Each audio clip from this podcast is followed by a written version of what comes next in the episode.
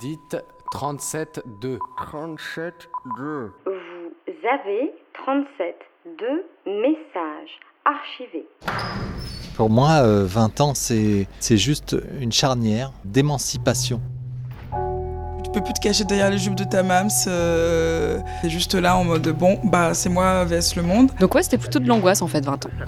Mais en parallèle, heureusement, il y a la, la jeunesse et donc la beauté euh, qui compense un peu.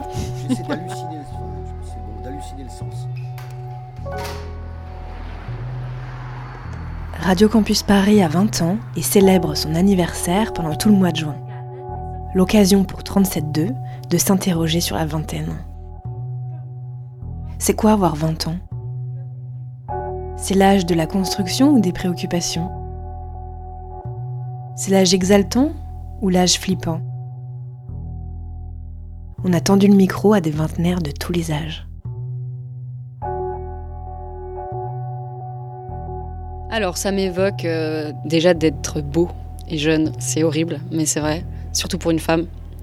Ça m'évoque du coup euh, le fait de ne pas avoir besoin de mettre de crème anti-rides, même si j'ai commencé à 22 ans. Euh, et après, pour tout ce qui est professionnel, c'est vraiment le début, donc c'est aussi beaucoup d'angoisse. Pour moi, 20 ans, c'était pas forcément la période cool. C'était au contraire une période assez angoissante parce que je savais pas où j'allais.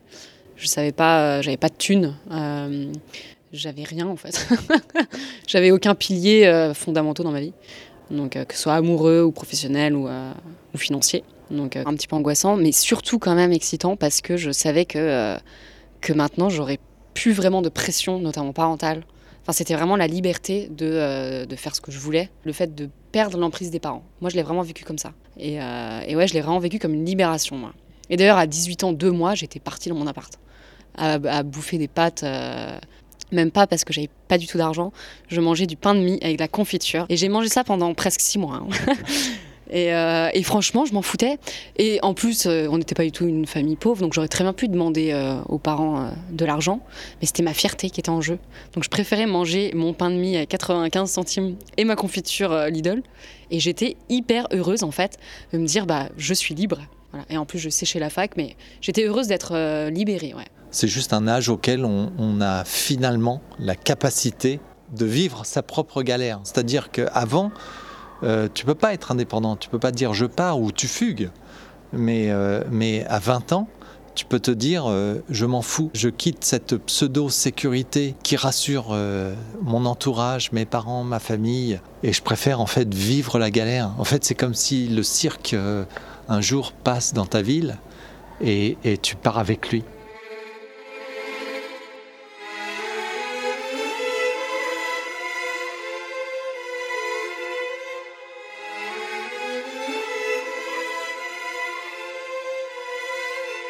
J'ai toujours pensé que, en fait, j'étais né du mauvais côté de la barrière et que, ma vie en fait allait se passer de l'autre côté de la barrière. La question était comment faire le saut, comment passer de cet autre côté. Avoir eu euh, cette petite enfance euh, à la Zola, une adolescence euh, qui correspondait tout à fait à mon époque, début des années 70, euh, dans, dans ce qui a été le symbole de tout ce qu'il fallait pas faire, la plus grande cité d'Europe qui a été juste un terreau de- de- d'horreur. Après m'être retrouvé dans une situation où les diplômes que j'avais obtenus me permettaient juste d'avoir des emplois qui me correspondaient absolument pas. J'ai tout lâché. J'ai démissionné du premier job que j'ai eu dans ma vie après deux mois parce que j'ai rencontré le théâtre. Et, tout à coup, le théâtre, en fait, ça a été cette lucarne par laquelle j'ai pu voir le ciel et, m'envoler. En fait, je suis né presque à 20 ans. C'est à 20 ans que j'ai commencé à, à construire euh, mon histoire.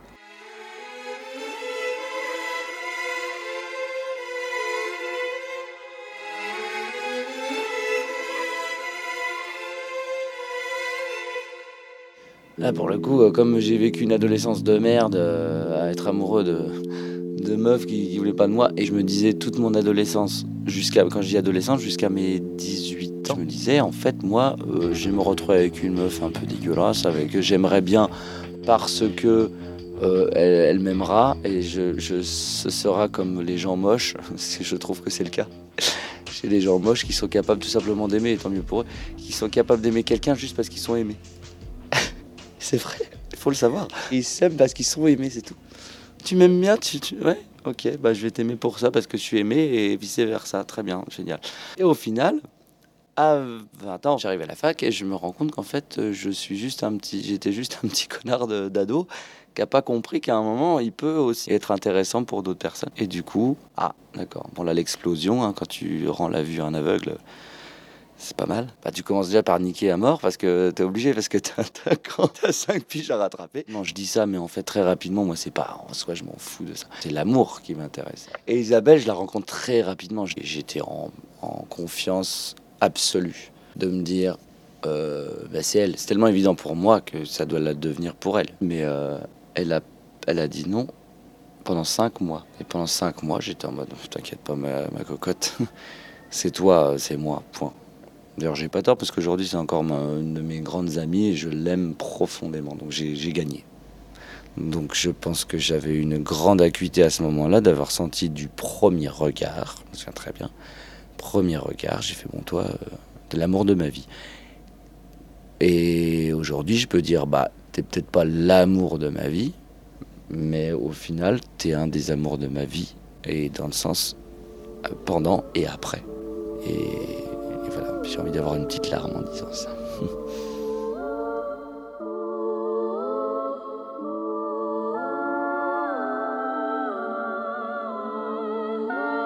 Euh, les 20 ans, pour moi, ça a toujours été un peu euh, l'âge d'or. J'ai toujours eu vraiment hâte d'atteindre cet âge parce que je me suis dit, quand j'aurai 20 ans, je, je, serai euh, cette femme euh, qui, qui prendra des décisions qu'elle n'est pas capable de prendre maintenant, en fait. Qui, qui mettra en, en, danger son cœur, euh, ses peurs, et qui affrontera tout, et qui aura tout un monde à découvrir, et personne ne pourra me, me, me, donner de limites, en fait. Enfin, j'ai ressenti des émotions sensationnelles vraiment quand j'étais à Caen. Tu arrives dans une ville et tu as, en fait, as le droit de repartir à zéro.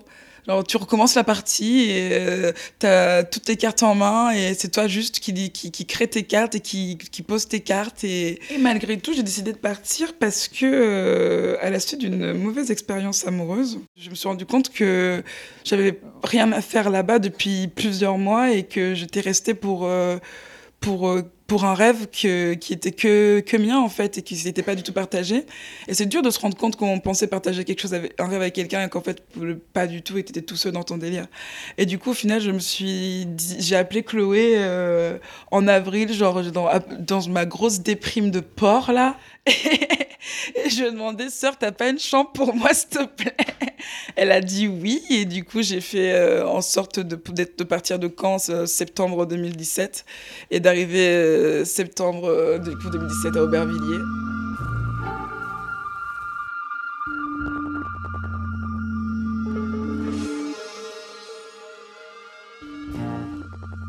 Allô?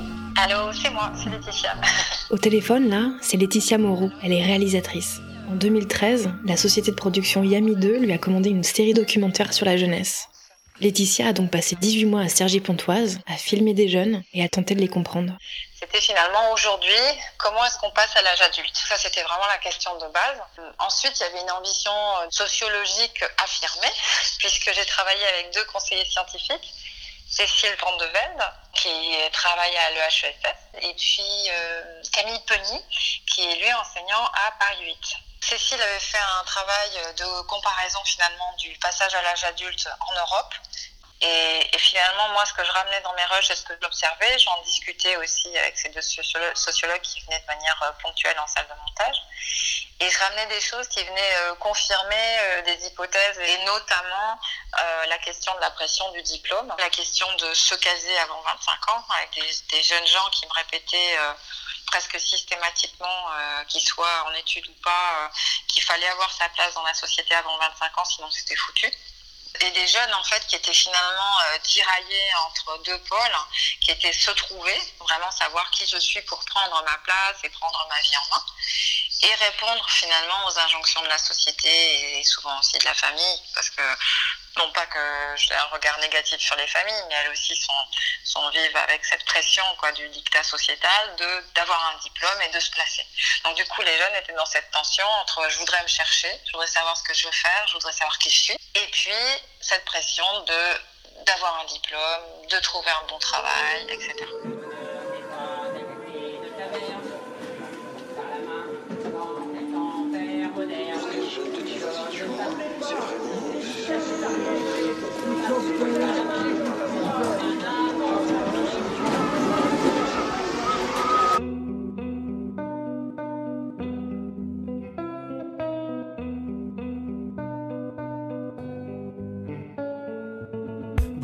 Blues tout le temps, nécropole, blues, monde moderne, blues, pantin, virage, ravin, dérapage, blues, passage à l'âge adulte, prends-toi un peu en main, démolition des fantasmes, première grosse claque, blessure nouvelle, blues. Blues partout, blues tout le temps, réveil, blues. Jour sans Je me rappelle vraiment de ça, d'avoir euh, vécu euh, comme une claque dans la gueule le- l'entrée dans le monde professionnel. Et je me souviens que euh, bah, mon premier stage, et suite à ce stage-là, j'ai commencé à travailler, je me suis dit, ah, mais en fait, c'est ça la vie. Voilà, en fait, euh, ça y est, je suis adulte, c'est plus la teuf euh, et, euh, et le moment où tu es dépendant de tes parents et où ils te financent tout.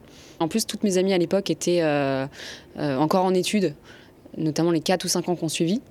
Et moi, j'ai commencé à bosser bah, très très jeune. Et, du coup, ouais, je l'ai hyper mal vécu parce que j'ai l'impression d'être adulte avant tous ceux qui m'entourent. T'as des responsabilités, t'as des, des factures, t'as des problèmes administratifs. Si à la fin du mois, t'as plus d'argent, bah t'en as plus. J'avais l'impression que l'insouciance était partie.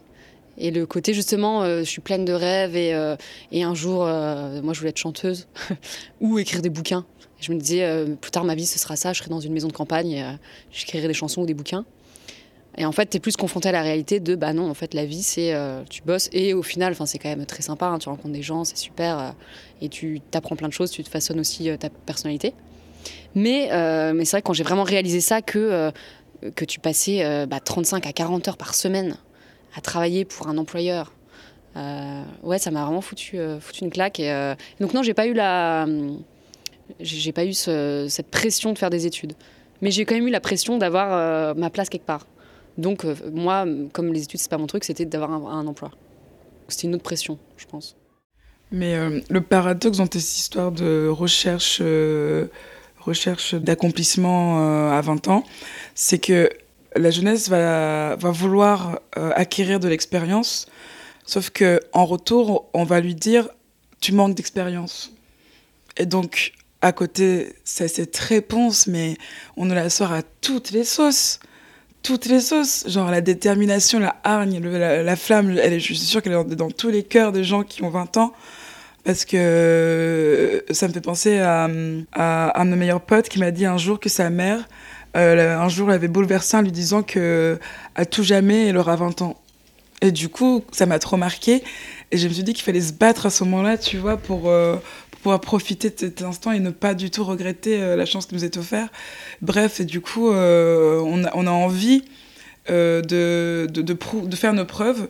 Sauf qu'en fait, on nous met plein de bâtons dans les roues. Et après, on nous dit qu'on n'avance pas assez vite. Non, mais c'est un peu une blague, quoi. Mais je sais que ça va aller. Jeunesse euh, bah, qui bouillonnait d'envie. Enfin, moi, c'est quelque chose que j'ai senti très fort et, euh, voilà, une jeunesse qui n'avait pas fini de rêver.